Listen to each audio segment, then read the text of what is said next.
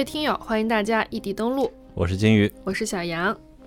我们上周说想做各个城市的都市怪谈特辑嘛，然后想着北京、上海都讲了，那下一个必然就是要讲讲广州啦。北上广我们先给它凑齐。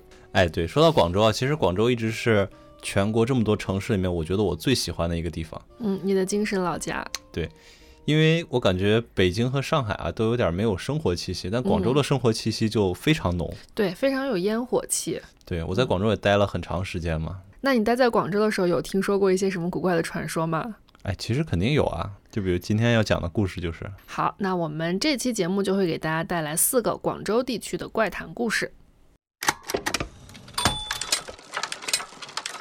好，那我先讲第一个。在广州啊，有这么一个地方，它的西边是著名的上下九步行街，每天的游客呢都络绎不绝的。那东边不远处呢，同样是广州最繁华的北京路。哎，就这么一个寸土寸金、人声鼎沸的地方，却坐落着一片不温不火的商业广场。这就是今天我们故事的主角——荔湾广场。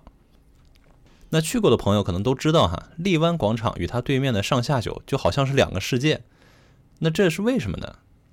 这一切还要从九十年代的广州开始说起。在九十年代初呢，广州乘着我国改革开放的第一缕东风，高歌猛进。那城市的发展自然也离不开对土地的利用。那在当时啊，就有非常多的拆迁改建工程启动。那荔湾广场呢，就曾经是广州市重点发展的一个项目。嗯，但是这个项目呢，从一开始就显得不那么顺利。具体怎么不顺利呢？首先啊，荔湾广场这个地方之前基本上可以算是一个筒子楼区。嗯，哎，是那种老城区的感觉，是吗？对，就住很多人，嗯，一圈一圈的那种。嗯。那第一任开发商呢，从一九九三年接手这个项目之后，就立刻开始了拆迁工作。但是这个开发商啊，他不是什么好东西，嗯，这也就是一个彻彻底底的腐败分子。他呀，偷偷挪用了本来应该用于拆迁安置的费用。那钱没了，这活还得干，咋办呢？这个货就想出了一些下三滥的手段。他先是雇佣一些社会的闲散人员、街头烂仔啊这种人，他对这些住户进行恐吓威胁。甚至还有一些是强取豪夺啊，直接就是上硬的了。对，也不聊不谈怎么赔偿是吗？哎，我不跟你谈，我直接给你来五的。哦，对，他甚至呢到后面还给在这住的用户啊断水断电，可以说当时搞的这儿的住户啊是苦不堪言。但是由于居住在此的居民基本上都是广州市的那种。呃，中底下层人民啊，嗯，所以虽然当时很多人不满，但是也奈何不了他。嗯，也是，人家一个堂堂的开发商，普通人能拿人家怎么办呢？对啊，但是就算是这样，这个地方当时人多口杂，拆迁的进度还是非常的慢。那到最后，这个黑心老板想了个什么招呢？放火啊！对，他就想，哎，我一把火烧了，看你们往哪儿跑，看你们往哪住，对吧？那他也不想着万一出人命了可怎么办？这真是无良商家。他在一开始说还算有点良心嘛，也不能说有良心，反正就还算有点人性吧。嗯。他在烧之前给人家说：“你再不搬走，我就把你房子烧了。”哎呀，你说这种话，大家要是上头吵架的时候也常说嘛，对不对？对。一般听的人没几个会把这种话当真的。对。那结果呢？一九九三年八月的一天，一场大火把该地区百分之六十的房子全部烧光。当时烧死了二十四人，然后受伤了十二人，有一百多人无家可归。嗯，那这一下就是闹大了呗。他这一闹大，自然也就惊动了上面。那上面一重视呢，就立刻开始展开了调查。那这不调查不要紧啊，一调查马上就发现这里面的猫腻儿。那自然呢，这个开发商老板也就当即锒铛入狱了。嗯，该。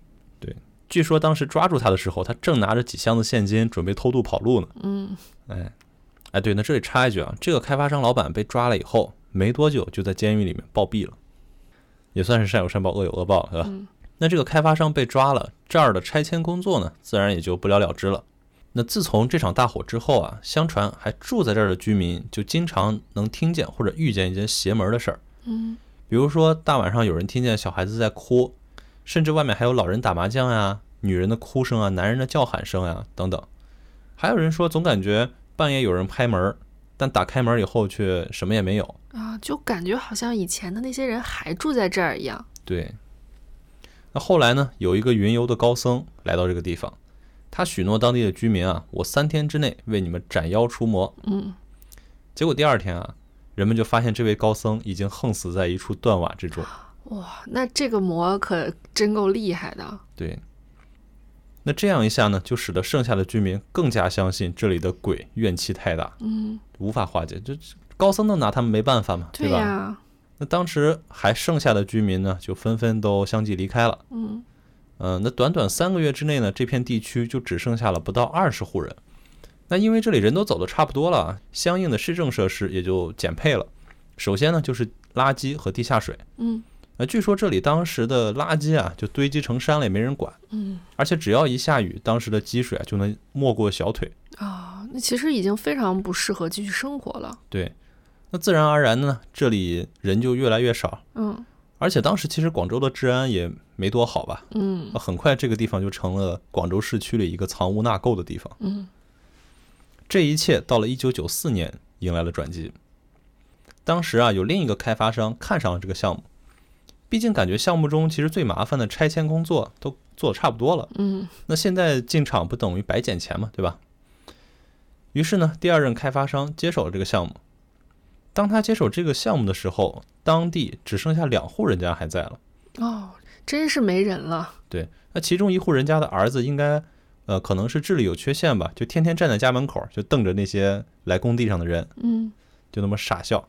其实白天看着还好啊，晚上这么一出还真挺吓人的。其实，那虽然诸事不顺吧，但是第二任开发商还是完成了剩余的拆迁工作，正式开始了荔湾广场的建设工作。但是刚开工没多久啊，工地上就出事儿了。啊，当时有一个工人从脚手架上意外掉了下来，当时就没命了。但是尴尬的是，这个工人并不是他们的正式员工，那保险啊什么的自然是不存在的。嗯那也就需要这位老板来赔偿这笔抚恤金嗯啊。那其实当时集团啊是比较有人情味儿的，他给这个人发了抚恤金，嗯但是这位老板可能也是有点财迷心窍了，他把集团给的这笔抚恤给吞了。那这个老板把这个抚恤金吞了之后呢，草草的给了死者家属两千块钱，就想把他们打发走了。啊，那死者家属自然是不愿意啊，对吧？所以当时的工地啊就整得跟个灵堂似的，天天都有披麻戴孝的人在工地上哭。那肯定啊，人家属肯定不干呀。对啊，两千块钱干对干嘛呀？对吧？而且如果家属知道其实集团是给了钱的，那人家更得闹了。可不嘛。而且这个老板干的缺德事儿还不止这一件，据说当时他还大量的拖欠农民工的工资，嗯那大家一个个的对他都是满腔不忿儿。嗯然而，一九九四年的农历初一，回来讨钱的农民工发现这个老板和他的一个情人，两个人被全身肢解死在工地的拆迁总部里。死了！对哇，这个现世报也够快的。对啊，而且据说这个两人当时的死状非常恐怖啊。嗯那这一下呢，荔湾广场的建设工作又停摆了。那很快啊，第三任开发商到了，但是谁也没想到的是呢，这名开发商还没开工呢，就在他视察工地的时候突发脑溢血，从楼上掉了下来。当时他掉下来的时候，头被一根钢筋扎穿了，一命呜呼。妈呀，我从楼上掉下来已经够惨了，头还要这样被扎一下。对啊，那就是每一个开发商感觉都是遇到了邪门的事情，然后暴毙身亡，遇到意外了嘛都。对嗯，都不是什么正常的。啊，你看到这儿已经死了三个开发商老板了，嗯但是还是有人不信邪。嗯，第四任开发商很快就接手这个项目。那这个老板啊，他是一个部队出身的人，是一个坚定的唯物主义者，嗯他根本就不相信这些邪门歪道的东西。那他接手之后呢，工程的进度一下就快了起来。但是没多久啊，工地上就又遇到了怪事儿。嗯当然，施工的时候，他们发现南塔的一块区域埋下去的柱子总是第二天就倒了。那老板知道这事儿以后，就觉得啊肯定是有人在捣鬼。嗯这老板也是一个江湖儿女嘛。嗯那当天晚上，他就带着六七个兄弟在工地上埋伏，他就想着要教训教训这些捣乱的人。但是当天晚上看工地的老头儿并不知道这个事儿。这个老头儿啊，他平时一到晚上就把他养的一条大狗的铁链子撒开，看门嘛，对吧？也没嗯毛病。那结果这事儿就这么寸。那当天晚上呢，这个身先士卒的老板就碰上了这只大狗。啊，那大狗看见他不认识的人在自己的地盘上，那当即就是狂吠嘛，对吧？嗯那老板还怕这只狗再这么叫，别打草惊蛇了，嗯，他担心担心自己的安全吧，他。他就冲着这个狗啊一顿摆弄。嗯，狗当时就被他给惊到了呀，扑上去就咬。狗本来就不认识他，他还 对，那当其他人听到老板的惨叫声后啊，立刻就跑过来了，赶走了这个大狗。嗯但这个时候啊，老板已经被咬的是遍体鳞伤了。嗯本来当时如果及时打幺二零救护车的话，还能救得回来。嗯，但是据说当时六七个大活人打了半个多小时，无人接听。后来因为这件事儿啊，幺二零的接线员和主管都被开除了。啊，原因是当晚他们集体去了别处喝喜酒。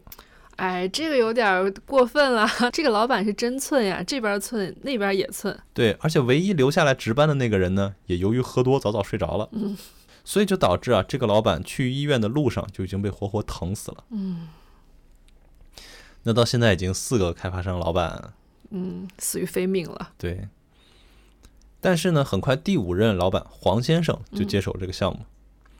这个黄先生啊是个香港的富商，而且啊他本身也是一个非常信玄学而且非常有研究的人。嗯，跟上一个不一样了。对，他在动工之前就找了一个风水大师来看看这个地方。嗯，但是呢，他找这个风水大师啊，其实就是个二把刀。江湖骗子。哎，对，这个人骗的还非常有名，嗯他算是他们这个风水圈子里面一个著名的骗子。嗯哎，他就是讲一些，反正就是有的没的，嗯哎，就永永远都说吉祥话。啊，也不会真的帮你破除一些东西，对吧？对，他也看不出来，其实，嗯而且他也是个香港人，他不了解大陆这边的这些讲究啊、禁忌啊之类的东西，就毕竟有隔行嘛。嗯那这个所谓的大师到这儿看了看呢，就说：“嗯，好，风水宝地。”嗯，那当时这个黄老板啊，就信了这个大师的鬼话，当即就破土动工。这黄老板还自己有点研究呢，这就被骗到了。其实关于这个大师，这个大师姓陈，嗯他当时真的是骗了不少人的，他后来还入狱了。啊，为什么？哎，当然他进去不是因为他看风水这事儿啊，不是骗人进去的 对他当时进去是因为他呃伪造遗嘱，啊？那这可是大罪，对他伪造了一个香港富商的遗嘱，说死后把钱全部给他。不要脸。那这就属于诈骗了吧？对嗯哎，就这么一个人，他说的风水宝地，你想想吧。所以啊，这个工程刚到打地基这一步，诡异的事儿就来了。嗯，又来了。对据说当时地基打下去没多久啊，就发现地下埋着一口棺材。嗯，哎，本来大家也觉得没什么稀奇的，地下埋着啥都正常嘛，对吧？嗯嗯，可这事儿没完，一个星期之内，这片工地就挖出了另外七口一模一样的棺材，而且这些棺材的位置相距都是一百米，不多不少。哇，那这是一些阵法吧？对，而且这个八口棺材啊，基本上就把这儿围成了一个圈儿。那当时也是比较碰巧，有一个道士来这儿打斋。嗯那道士就说啊，看在这顿饭的情谊上，我告诉你们，这个啊其实是一种阵，它是清初的时候一种祭祀仪式。嗯那这个阵一落呢，就一千年、一万年都万万不可动它，嗯否则的话，每年都会死够八个人躺回去。那后来老板听说了这个事儿啊，就请了一个住持过来看看，就嗯大法师嘛。那住持来看了看呢，就说这八口空棺啊，其实是用来，呃，在地下压坏东西的。嗯，那现在他们已经被挖出来了，地下所有的坏事儿就都被释放了。对，其实我刚才就想问，这个道士不是说一千年、一万年都不可以移动吗？那这个八口棺材肯定是有一些功能性在的嘛？是啊，那这么看来，它的功能性就是为了压制一些邪祟。对。嗯那结果果不其然，不到一个月，这位香港老板在内地的妻子和情人以及两个儿子都纷纷死于非命。哎呀，那这位香港老板呢，也是因为突然被查到走私，嗯哎，结果他和他的一个堂兄和一个远房亲戚都锒铛入狱，嗯他的整个公司呢也都破产了，最终呢血管爆裂，死在监狱里。啊，他也在监狱里暴毙了。对，嗯那到最后呢，是有一个台湾的商人，这个人啊，他比较幸运，他请了一位有名的风水大师来为他指点。嗯，这次不是骗子了。对那这个大师呢，就告诉他说，你的这个设计图纸得改。嗯那怎么改呢？哎，其实如果有大家在网上看一些图片的话，可以看一看荔湾广场的俯瞰图，嗯它就是一个跟那八口棺材挖出来的位置一模一样的地方立了八栋楼。哦，等比例放大了。对，中间那个环形就像一个香炉一样，哦，哎，就相当于把这个等比放大了。那这个风水大师啊，可能也是真有点东西的。那此后呢，施工都非常顺利，再也没有发生什么异常的事儿。但奇怪的就是啊，在工程即将竣工之前，这位老板却将荔湾广场的项目转交给了另一个本地人，嗯然后自己跑路了。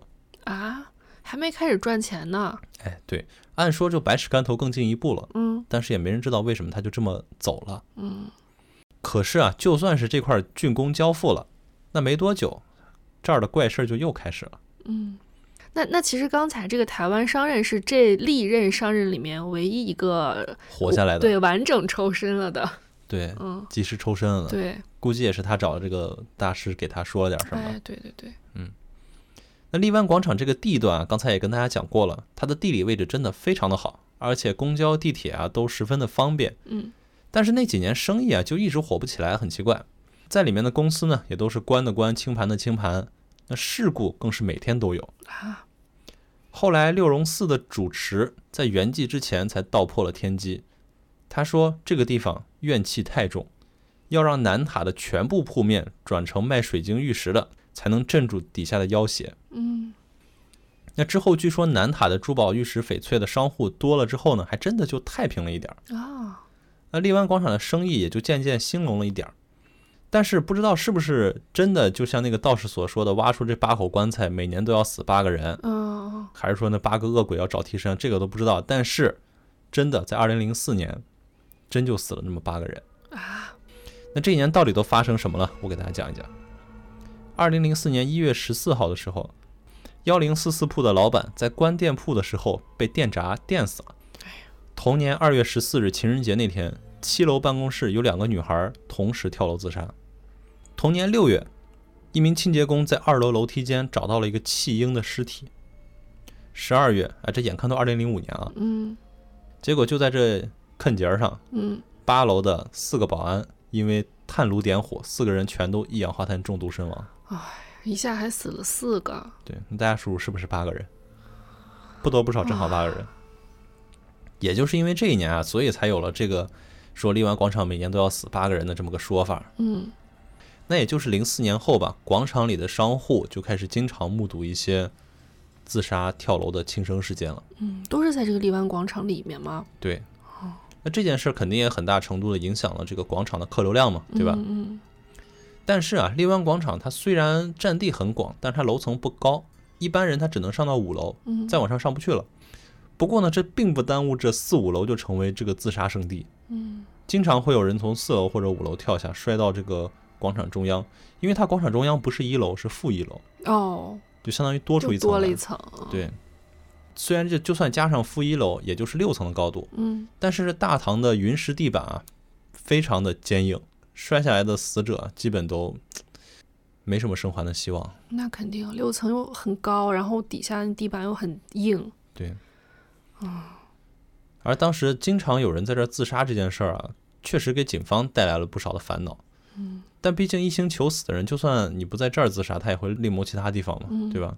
所以警方对荔湾广场啊，并没有做什么处理，嗯顶多就是让保安多注意在四五楼栏杆前徘徊的这些人。嗯本来大家觉得到这儿可能就是有点类似于日本的自杀森林那样的嘛，对吧？就是这儿的人死得多，而且出名了，就会吸引一些本来就轻生的人到这儿来寻短见。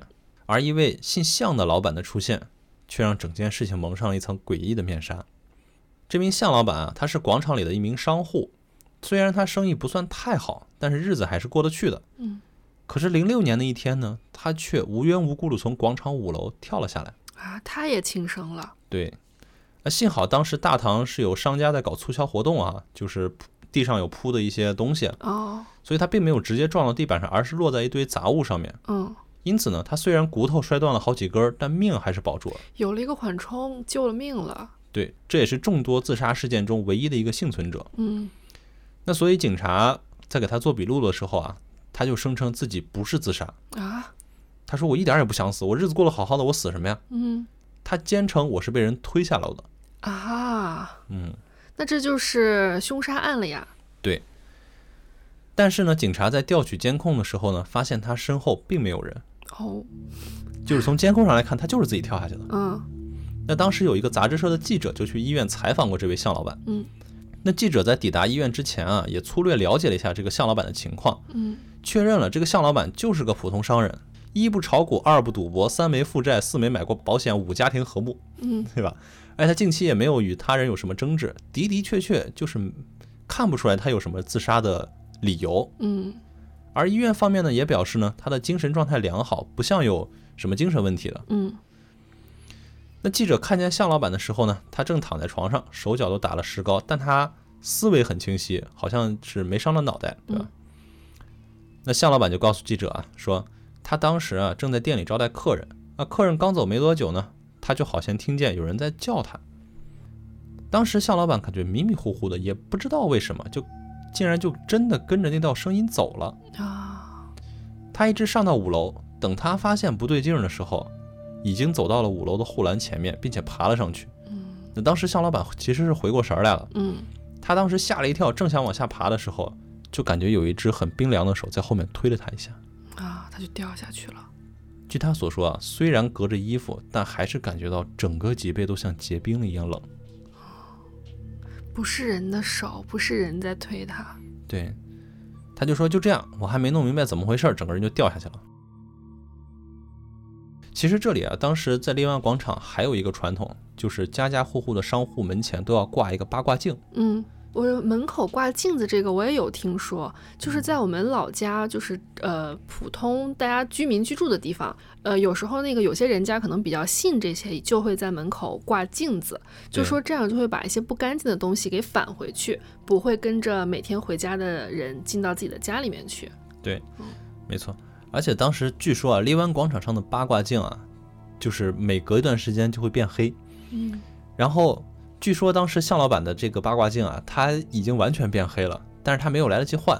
哦，嗯，那就真的是照到一些脏东西了呀。对，嗯这是其中一个传说啊。那还有另一个传说是来自于荔湾广场旁边的一家 Seven Eleven。嗯那这家 Seven Eleven 的店员就说呢，老板曾经吩咐过他们，说如果有人买东西是从后门走的，就不要管他，给不给钱也无所谓。嗯，哎，为什么呢？也不是正常的顾客是吗？对，因为后面的门是连通着荔湾广场的。哦，那大家也都知道啊，大部分的便利店进门的时候都会有那个声音嘛，欢迎光临嗯之类的。对对对其实它功能就是通知店员有客人进来嘛。嗯这家便利店以前也有这种提示音，前后门都有，但是后来后门那个就被人给拆了，因为以前在店里上夜班的店员经常在后半夜值夜的时候，听到后门的提示音响起，但却看不见人走进来。嗯，噔噔噔噔噔噔噔噔噔。对对对，这是全家的，哦，这不是七幺幺的吗？对，这是全家的。哦，那就后门走进来的还是嗯是别人，对所以他们就干脆把那个拆了，是吗？对，然后也就不用再管后面的客人，你付不付钱都行，你赶紧走就行。对，啊、这个 Seven Eleven 的老板还挺明智的。是，哎。当然，荔湾广场的传说啊，在网上还有非常多的版本，还有很多就传的更邪乎的啊。今天我们就不展开了。如果你们听过其他版本的话，也欢迎在评论区跟我们讨论。嗯，哎，整体听来，我觉得最邪乎的是他那个八口棺材的那个阵法对，啊，应该肯定也是有讲究的吧？其实是很有讲究的，就是荔湾广场这个地方的风水啊，嗯，就是稍微懂点风水人都说这个地方的风水很差，哦，嗯，就是它东西南北四个方向啊，就没一个立好的地儿，就四周都犯煞是吧？都冲。对，四周都犯煞，而且它中间呢又是一个圆形聚拢的地方，哎，嗯。反正就怎么着怎么看怎么不对劲儿，嗯。所以在这地方基本上没什么商户啊，嗯，大家如果外地的朋友啊，你们可以打开高德地图，搜索这个荔湾广场，嗯你仔细去看一下，它里面百分之八十是空铺，啊，对，那个地图上是会显示空铺空铺，然后有入住的会显示商户的名字。对，嗯而且大多数都是卖珠宝玉石的。嗯那很巧的是，我之前在广州的时候，我也搞过一段时间珠宝玉石，嗯，确实这个行当里面的门道啊和传说啊就更多了。改天有空哦可以跟大家讲讲。珠宝玉石是可以镇邪祟的，是吧？对，嗯，好，那这个故事就跟大家分享到这儿了。好，那下一个故事呢是发生在广州中山大学。中大大家应该也都知道，是咱们国家非常优秀的学府了。呃，他是一九二四年的时候，孙中山先生呢将广州地区的多所高校整合之后，创立了当时的国立广东大学。然后两年之后，也就是一九二六年，国立广东大学呢改名为国立中山大学。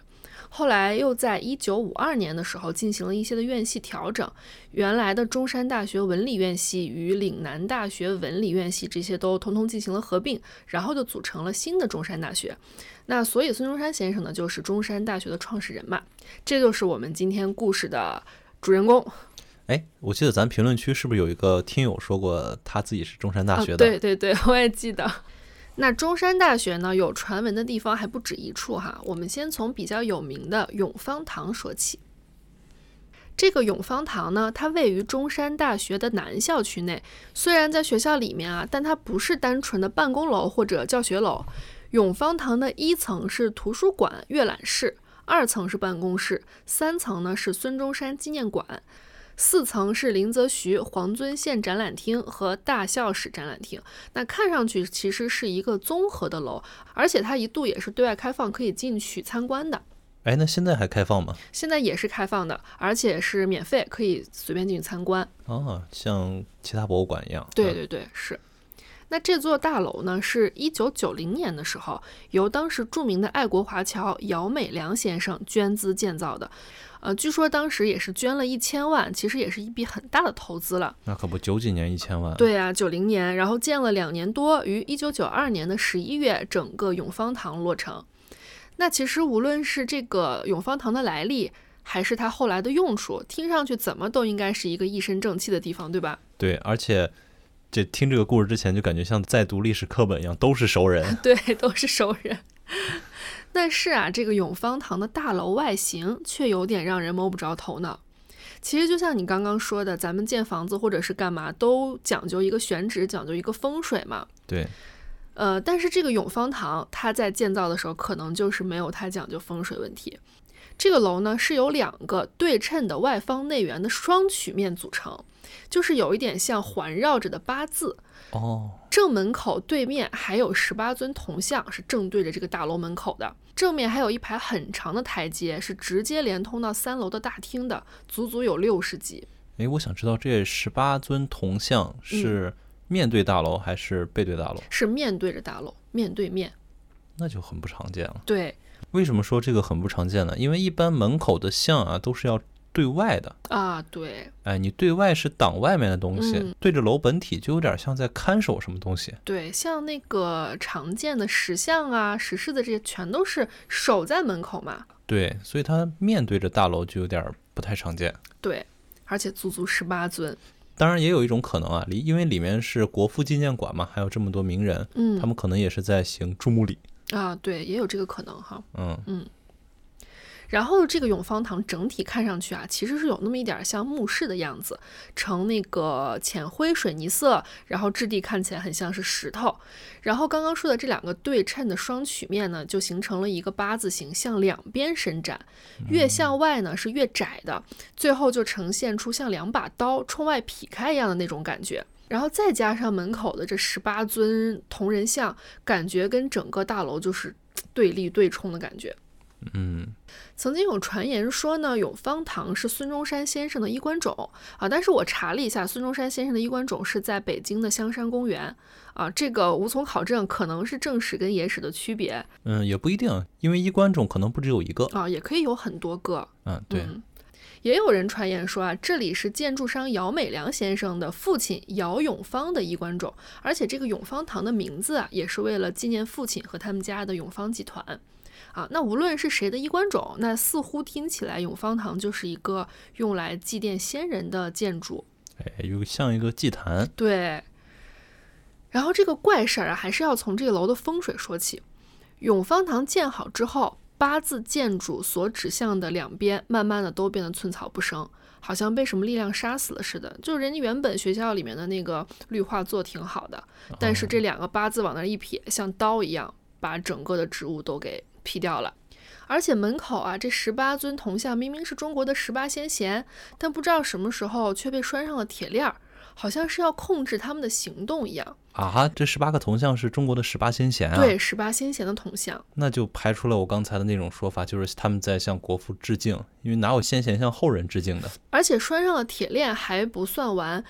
据说呢，如果哪天夜里你看到某一个铜像的铁链掉了，那就说明坏事要发生了，可能很快就会有老师或者学生会意外死去。还有学生说啊，永芳堂的台阶白天跟晚上看，你去数它那个台阶的数量是不一样的。然后有一种说法就是说，少掉的那一个就是什么阴间的大门，就是晚上你听到一些袅袅歌声啊，然后听到一些悉悉嗦嗦的动静啊，都是从少掉的这个阶梯所代表的门里传出来的。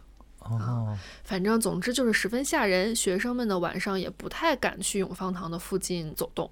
也有传言说啊，正是因为这个建筑完全没有按照我们的五行风水来建造，所以是阴气极重。而且建造者不知道出于什么原因误信了南洋邪术，最后被大马邪术弑主。所以这个建造商姚美良先生在一九九九年年仅四十五岁就病逝了。可能只是一个捕风捉影的传言吧。毕竟我觉得姚美良先生建造了一个伟大的建筑是值得尊敬的，但是我觉得整个这个永芳堂还是有一丝诡异的气质在的。嗯。哎，还有一个比较有趣的传言啊，是说永芳堂的这个名字呢，是为了纪念这个姚美良先生的女儿。他说他的女儿呢也是意外惨死，然后女儿的名字里有一个芳字，大概是叫小芳芳儿这种感觉。然后所以啊，也是为了祭奠他女儿，所以把永芳堂造的这么诡异，像一个墓室，也起了永芳堂这样的名字。但实际上我查了一下，就是很容易查到姚美良先生的父亲，他也是一个非常著名的这个华侨，人家就叫姚永芳，而且家里的永芳集团是非常大的企业，所以我觉得这个传言就有点不攻自破了。这个传言听起来有点像泰姬陵的故事。对，但整个这个永芳堂里啊，让我最觉得奇怪的就是它的这个八字、两把大刀和十八尊铜像。其实我觉得最诡异的也是那十八个铜像。好，那我来讲下一个在中山大学里比较邪乎的地方啊，叫岭南堂。这个跟永芳堂相比，就显得简单一些啊。岭南堂位于中山大学的南校区，它是一九九四年建造的。呃，其实跟永芳堂有点像的是，它的外形一眼看上去就给人感觉阳气不足，不太像是能养人的地方，就不聚气呗。对，是这个岭南堂的建造啊，参考了新石器时代梁祝文化中的玉琮作为灵感。多说一句，什么是玉琮？它是一种内圆外方的筒形玉器，干什么用的呢？是用来祭祀的。然后这个岭南堂，你看参考了玉琮的灵感，造了这么一栋大楼出来。那因为岭南堂的整个外观都是贴满玻璃的，方方正正的，所以大家就都说这看上去完全就是一口玻璃棺材。而且它所处的位置呀，是在中山大学南校区的中轴线上，把南北给分开了。然后，所以就有传言说，从北边过来的煞气走不通，就都被这个岭南堂给挡住了。而且挡住之后呢，都聚集在岭南堂里，所以煞气非常重。于是呢，在建造期间就有很多工人死于非命。然后也有传言说，就连设计师也变得有点疯疯癫癫的。哎，我觉得它设计成玻璃的是有道理的，就是因为你既然建在南北中轴线上。建成玻璃的，是不是多少能通透一点啊？这个就是岭南堂，大概就是在建造的过程中吧，有很多工人死于非命，再加上它的这个外观和风水。哎，我发现我们今天讲的很多都跟这个风水有点关系。是的，嗯，确实啊，风水这个东西在我们国家可以是专门当做一个学科来讲的。是，嗯。然后还有一个啊，是中山大学的文科楼。这个故事其实跟我们那一期校园合集里面讲的那个西安美院的故事有一点点类似，啊，说是在文科楼的建造过程中呢，挖出了两个小孩的尸体，但是当时这个工人们没有太当回事儿，也没有好好的安葬。由于这两个小孩的尸体挖出的位置跟后来的那个文科楼的正门是相对的，所以这个正门就犯了冲。这个文科楼建好之后，就频频发生怪事儿。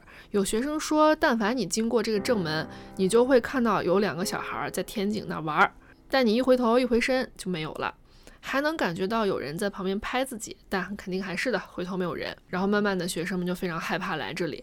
然后还有传言，就是说只要这个大门一开，中山大学就会有一位老教授去世。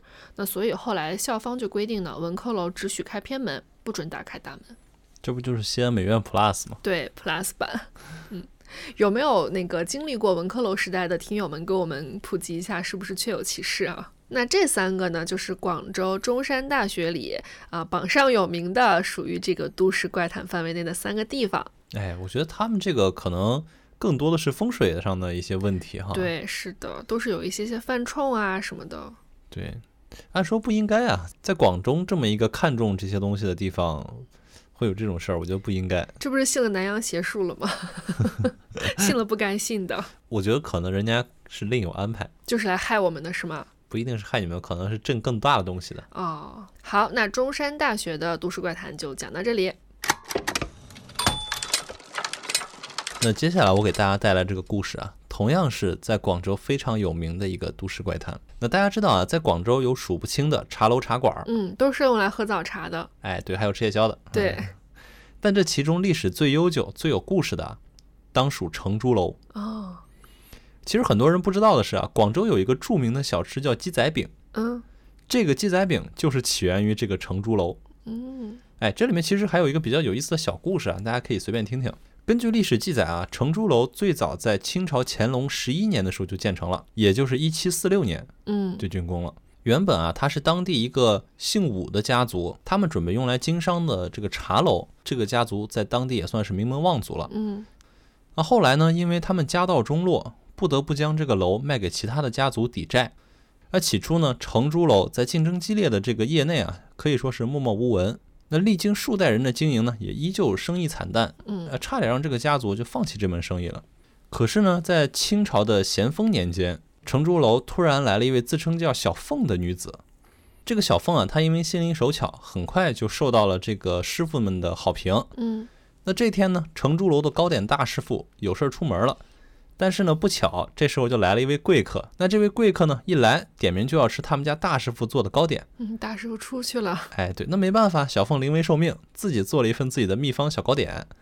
结果啊，这位贵客吃了之后，觉得哎太好吃了，嗯那就这么的，一传十，十传百，鸡仔饼这个小吃就在民间这么流传开了。嗯其实关于这个小凤的身份啊，民间的说法不一，有人怀疑她是某个大家族逃出来的婢女，嗯，不然一般人不可能掌握这么好的那个做小吃的手法嘛，对吧啊也？是。好，那刚才也讲了，这个成珠楼它建成于一七四六年，那到一九八六年的时候啊，这个成珠楼已经经历了二百四十年的历史了。可是呢，就在这一年，突如其来的一场大火，让成珠楼消失在了历史的长河中。啊，被烧了。对，嗯那这场大火究竟是怎么回事呢？现在让我们把时间拉回一九八五年十月九号的这天晚上。嗯这一天呢，承珠楼的三楼正在举办一场盛大的婚宴。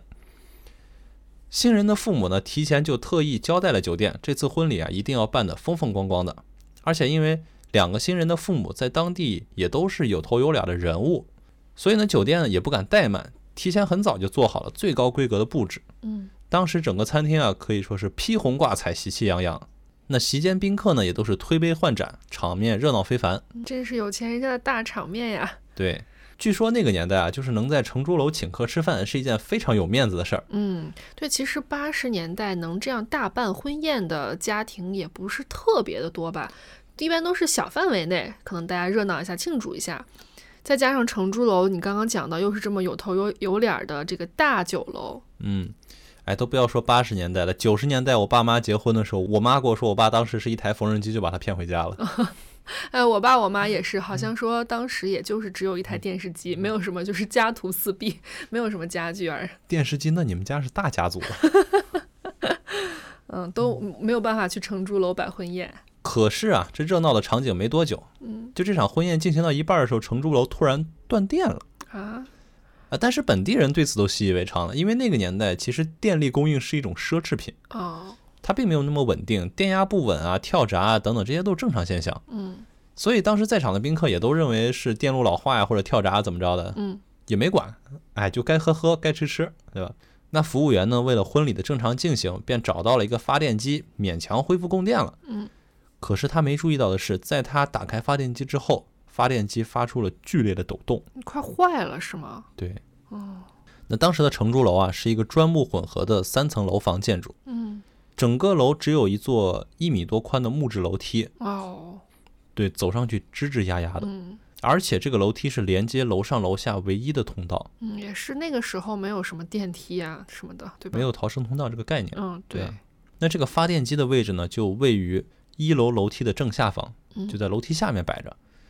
啊，工作人员启动了发电机之后呢，不一会儿所有的灯就都亮了。很快呢，三楼又恢复了之前热闹的场面。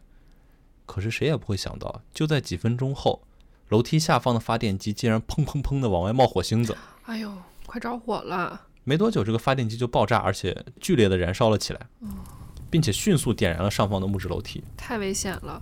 对，你想啊，它整个楼只有一个楼梯，这木质楼梯一烧，人就跑不出来了呀。对，紧接着啊，火借风势，风借火势，大火迅速地就从一楼烧到三楼。嗯，等参加婚宴的人反应过来，唯一的楼梯已经变成火海了，那火势就迅速蔓延开来，从一楼到三楼烧了个通透。逃都没处逃。对，那当晚广州消防队呢就出动了十九辆消防车，一百四十多名消防员。可就算是这样，直到天亮，大火才堪堪扑灭。那在这场大火中呢，新娘和她的全部家人都不幸遇难。嗯，新郎和他的父亲从三楼跳下去了，才得以逃生，但是却摔断了腿。啊，也够高的。对，那据统计呢，这场大火造成了八人死亡，二十四人受伤，直接经济损失高达五十四万元。八十年代的五十四万元哎，如果拿购买力来换算的话，我估计现在得有个千万级了。啊，真的哎。哎，可以说是个天文数字了。对呀，因为城柱楼它本身就是一个历史建筑，嗯，它本身也有很高的价值。对对二百四十年历史了嘛，毕竟，嗯那后来啊，政府就派人到城柱楼调查了事发的原因，嗯嗯，并且去安抚这个新郎的情绪。其实原因也没什么好调查的，就是线路老化嘛，嗯那个发电机年头长了，嗯也没怎么维修它。那等工作人员带着调查报告登门拜访新郎一家，向他说明情况的时候啊，进门却发现新郎一脸惨白的模样，嘴里还喃喃自语道：“他回来了，他回来了，我真的看到他了。谁呀？他的老婆吗？他的新娘？”对，新郎口中的他不是别人，正是他在大火中丧生的那个可怜的新娘。嗯工作人员觉得他可能是受到刺激，精神异常了，嗯就在旁边不停的安慰他。嗯可是接下来新郎的话让在场所有人都感到惊悚，他一遍遍的重复自己真的看到新娘回来，而且是被人娶回来的。娶回来的。哎，这块详细说说。十月十六号的时候，也就是死者头七的那天深夜，承珠楼的所在地广州河南区树珠桥附近的居民从梦中被惊醒了。惊醒他们的是什么东西呢？睡眼惺忪的人们仔细一听，原来是敲锣打鼓和吹唢呐的声音。啊，给吵醒了。对，演奏的还是喜庆的迎亲乐曲。嗯哎，你说这大半夜的谁娶媳妇儿啊？当时住在这儿人们就很纳闷儿啊。嗯那一些爱看热闹的人就穿上衣服跑到大街上，结果看到了令他们永生难忘的一幕。只见城珠楼前的马路上行走着一支浩浩荡荡的迎亲队伍，足有上百人之多。啊，哎，而且这些人呢，清一色的穿着红色的古代服装。奇怪的是，他们看上去并不是那么实在，而是有点儿飘飘忽忽、朦朦胧胧的感觉。嗯，不是人。对，这支诡异的队伍一直走到城柱楼的废墟前，才停下了脚步。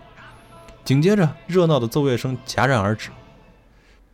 此刻的空气就像凝固了一般，连看热闹的人都屏住了呼吸。几秒钟后，迎亲队伍里渐渐传出了凄厉的哭声，而且哭声越来越大，不一会儿就哀嚎一片。根据当时在场的目击者形容啊，当时感觉阴风阵阵，脊背发凉，身上的汗毛全炸了起来。那也就是天快亮的时候啊，这支诡异的迎亲队伍突然就原地消失了，好像一切都没发生过一样，一点儿痕迹都没有。回去了。对，据说当时啊有上百人亲眼目睹了这一幕，还有很多人去报了警。嗯但是呢，当时的警察呢并不信，嗯，哎，觉得这这开玩笑吧，对吧？嗯？然而这还只是成珠楼灵异事件的开端而已。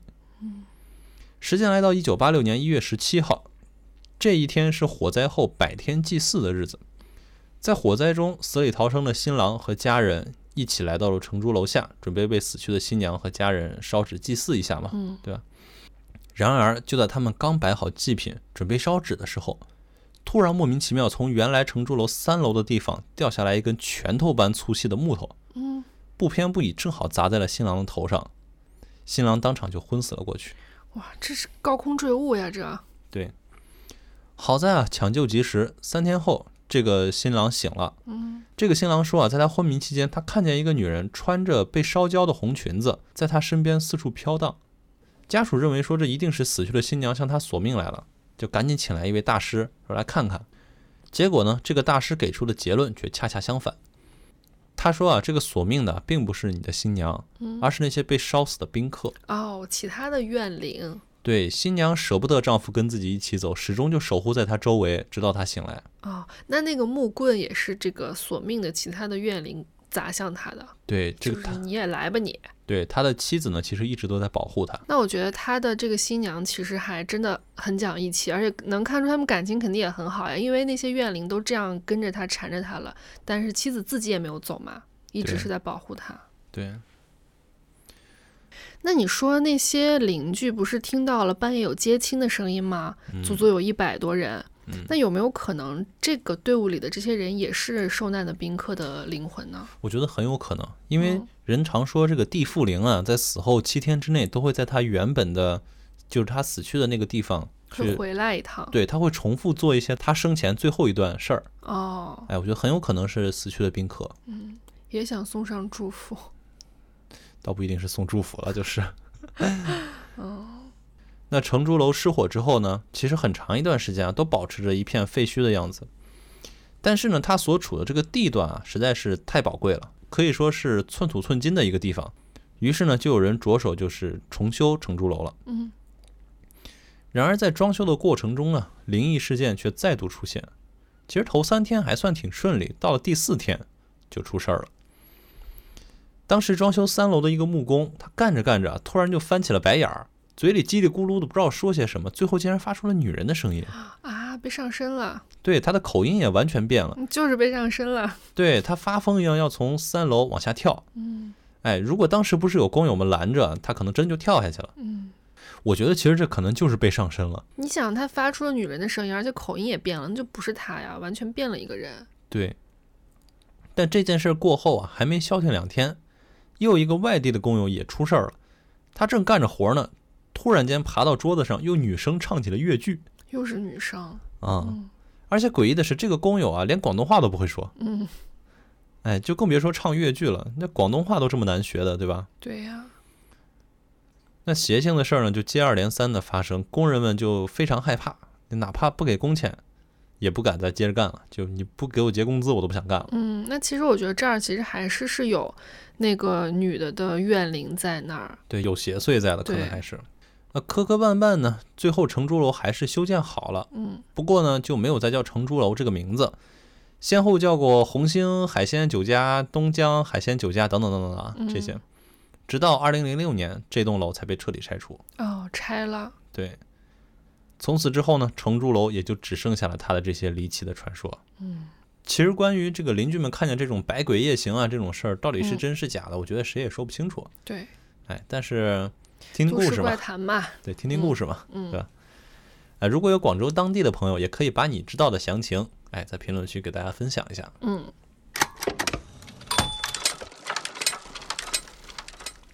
好，那我带来今天的第四个故事。这个故事发生在广州市的和平路七号。和平路七号的这一片儿，它都叫做华侨新村。那其实是可以理解为它是一个大的片区、小区这种概念。天通苑，对对对，类似这个意思，可能比天通苑稍微小一点。嗯，在建国的初期呢，呃，政府为了安置归国华侨，就专门在广州的中心地段建了这个叫做华侨新村的小区。它规模还不小，有二百九十一栋公寓，一百七十七栋独立的庭院别墅。啊，在五十年代算是国内大型的第一批这种华侨住宅区了。哦，还全是别墅啊？对，独栋。哦，呃，公寓应该也是那种规格比较高的，虽然可能现在我们看起来都属于老破小了。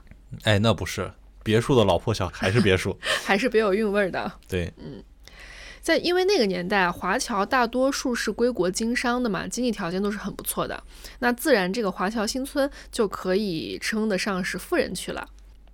那就是在这样一片可以算作高端小区的地方，发生了一起凶杀案。凶案的地点就在和平路七号。那这个七号呢，它也是一栋独栋的小洋楼，独门独户的那种啊。嗯，据说原本是一对老夫妻住在这儿，后来呢是租给了一家四口在住着。嗯，可能是因为华侨新村名声在外，就有心怀不轨的人生出恶念，想入室抢劫，打捞一笔钱。对，然后经过踩点儿呢，发现七号这户人家有小孩儿，或许是觉得好下手吧，武力值没那么高。那总之这天晚上，一名小偷就潜入了和平路七号，想偷点值钱的东西拿出去变卖。嗯，那个年代的治安也确实比较差。对，但没想到小偷的动静太大，被男主人听到了，男主人就和这个歹徒发生了激烈的打斗。最后这个小偷动了歹念，觉得事情暴露了，那干脆就痛下狠手。于是这个小偷把一家四口全都杀害了，非常的残忍。嗯，这是一不做二不休了。啊，本来是想偷点东西，但是最后却变成了灭门惨案。唉，那这件事情发生之后啊，和平路七号就再也没有人居住了。凶宅嘛，一般来说后面的人就是不太敢租住的。对，而且广州这个地方大家都特别信这个对。是的。那原本的那个房主那对老夫妻也是常年定居在国外。时间就这样一年一年的过去了。华侨新村这一片原本在广州是很好的地段，那后来房价更是一路猛涨。但是无论它周围的房子怎么涨，七号这栋是再也没有人敢租敢住了。而且自从凶杀案发生之后，这里的气氛也变得有点诡异。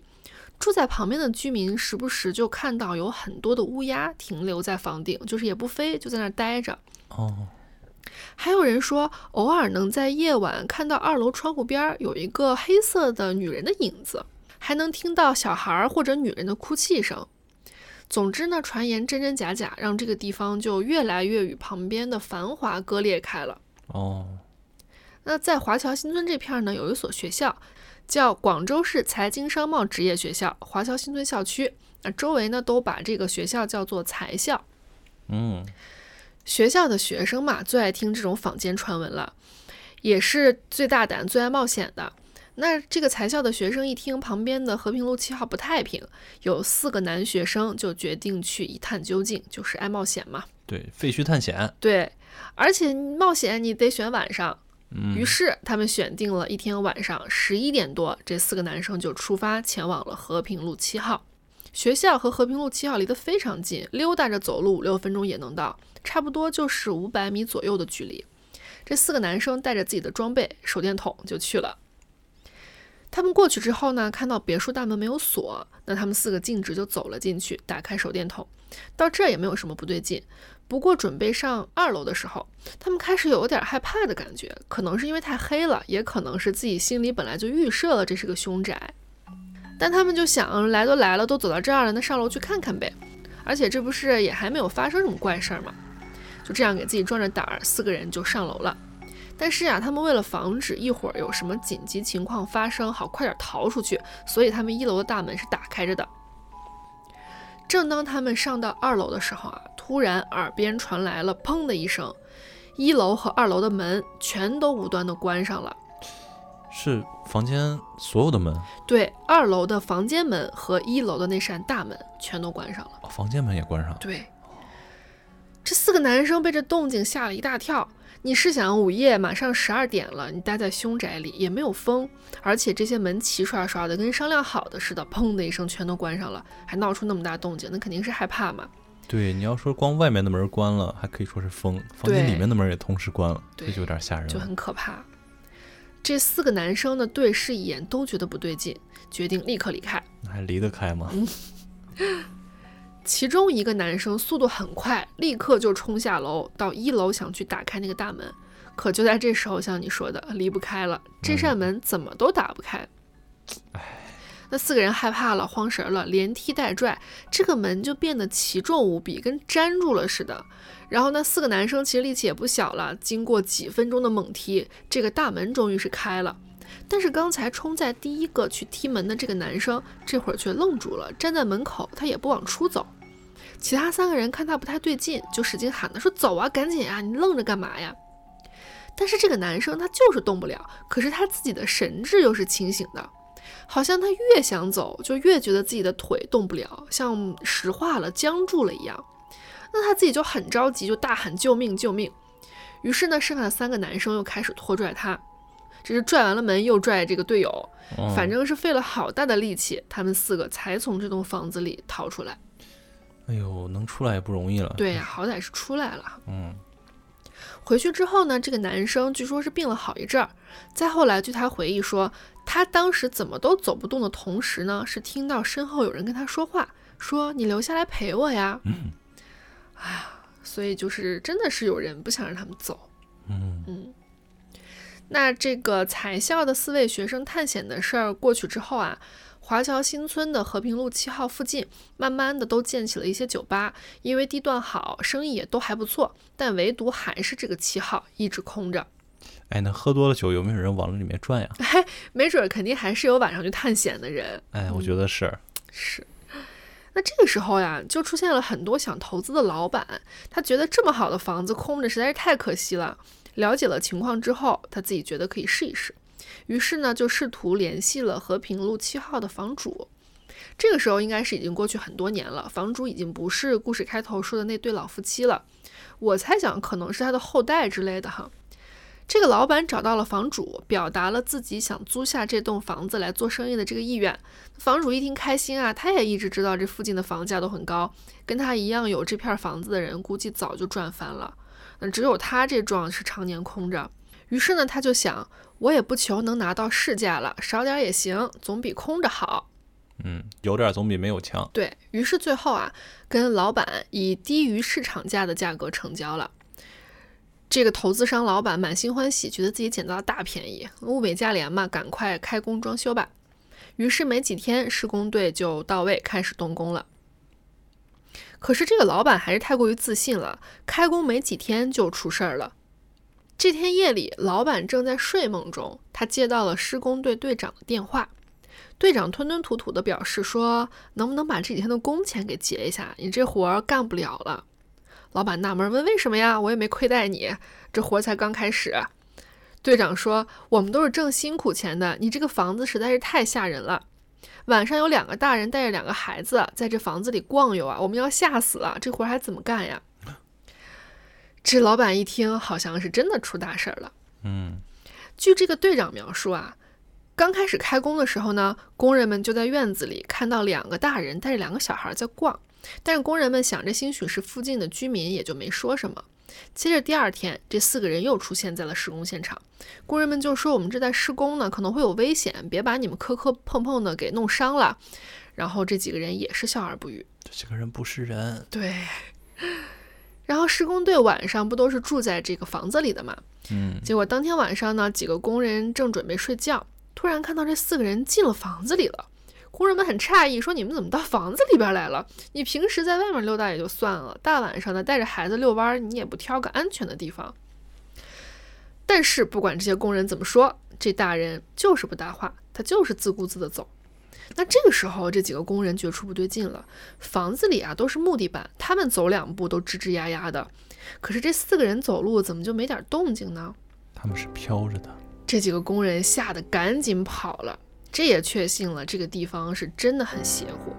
嗯，于是呢，就有了刚才队长跟老板打电话辞职的这档子事儿。嗯，可是老板不甘心，觉得钱已经掏了，不能白赔啊。前后又找了好几个施工队来干活，但都无法进行下去。而且关于和平路七号闹鬼的传闻也越来越邪乎了。嗯，那这呢，就是这幢别墅的都市传说。这个地方现在是广州市善爱老年人协会。如果传闻中的一家四口的怨灵一直无法安息的话，那我觉得他看到现在这个地方，他是在做关爱老人的善事儿，应该多少也可以欣慰一点吧。我怎么觉得这么危险呢？老年人有点危险，是不是？对，老年人本来就不扛事儿啊，就是体比较弱。对呀，嗯，哎，我就想知道这个凶手抓着了没？我觉得凶手抓着了，这一家四口应该也能安息吧？应该是抓着了吧？我觉得，嗯，我的美好祝愿。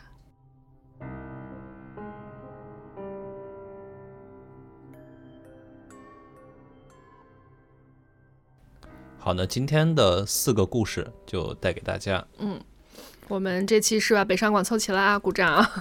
其实关于广州的都市怪谈还有很多啊。嗯，哎，我就发现广州真的是一个特别怎么说呢，特别有故事的地方。对对对。其实你有没有注意到，在北京和上海，你都能找到一些专门的凶宅出租。是的，还有凶宅出售哎，但是在广州我待那么长时间，我从来没发现过。啊。啊，我们不是还老讨论说，一个房子如果发生什么什么什么多么惨烈的事儿，你会不会买？但我觉得，包括我啊，身边的朋友无一例外都是买。只要它便宜，为什么不买？对，只要便宜就买。嗯，对，就还是北京的房子太贵了，嗯，太离谱了。我想我在广州当时住在白云那边儿，嗯，我当时在白云区那边租了一个房子，是两室两厅，大概一百平，嗯，啊，一个月房租三千五，而且还是花园洋房。哇，哎，三千五在北京只能跟别人合租一个卧室，羡慕广州人民的居住环境。哎，你知道吗？而且当时我在广州，就是随便去哪儿，到处都有好吃的，不像北京、上海这么美食荒漠。嗯，而且广州的那种摊儿特别多，哎，对，嗯，路边摊特别有。烟火气。我第一次去的时候，就是特别喜欢在路边随便找一个那个推车车的萝卜牛腩吃，我觉得特别好吃。好，那如果有广州的听友呢，听到这儿还想跟我们再分享一些您在广州的见闻，或者说是听过的一些故事，嗯欢迎给我们评论留言。嗯同时呢，我们也准备建一个自己的听友群了。嗯，那如果想进群跟我们分享自己的经历，或者说想跟我们投稿的听友呢，可以搜索微信号“异地登录四零四”，异地登录是拼音的全拼。嗯，对，啊、大家可以备注添加听友群，然后我们就会拉大家进群。哎，欢迎大家在群里面跟我们分享自己的故事。对，然后我们的节目呀会在每周一的零点进行更新，因为我看到有好多朋友好像也不知道我们是一周一更，虽然我们在很努力的保持一周一更，到目前为止还没有放过鸽子哈。下周可能要放喽。嗯，那我们的节目在小宇宙、喜马拉雅、网易云音乐、QQ 音乐和苹果 Podcast 上都有更新，大家可以选择自己方便收听的平台进行收听。喜欢的话，不要忘了订阅，也可以把我们的节目分享给你的朋友和家人，大家独乐乐不如众乐乐哈。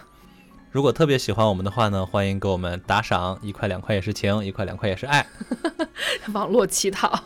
那我们今天就跟大家聊到这里，如果还有大家想听的故事和话题，也别忘了留言给我们。好，那我们下期再异地登录，拜拜拜拜。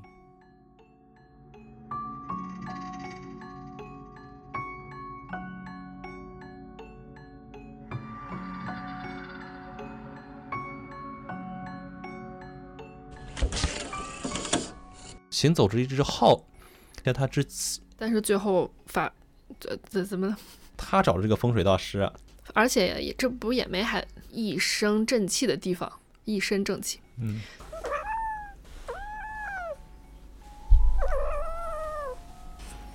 怎么了呀？不要玩猫丧志。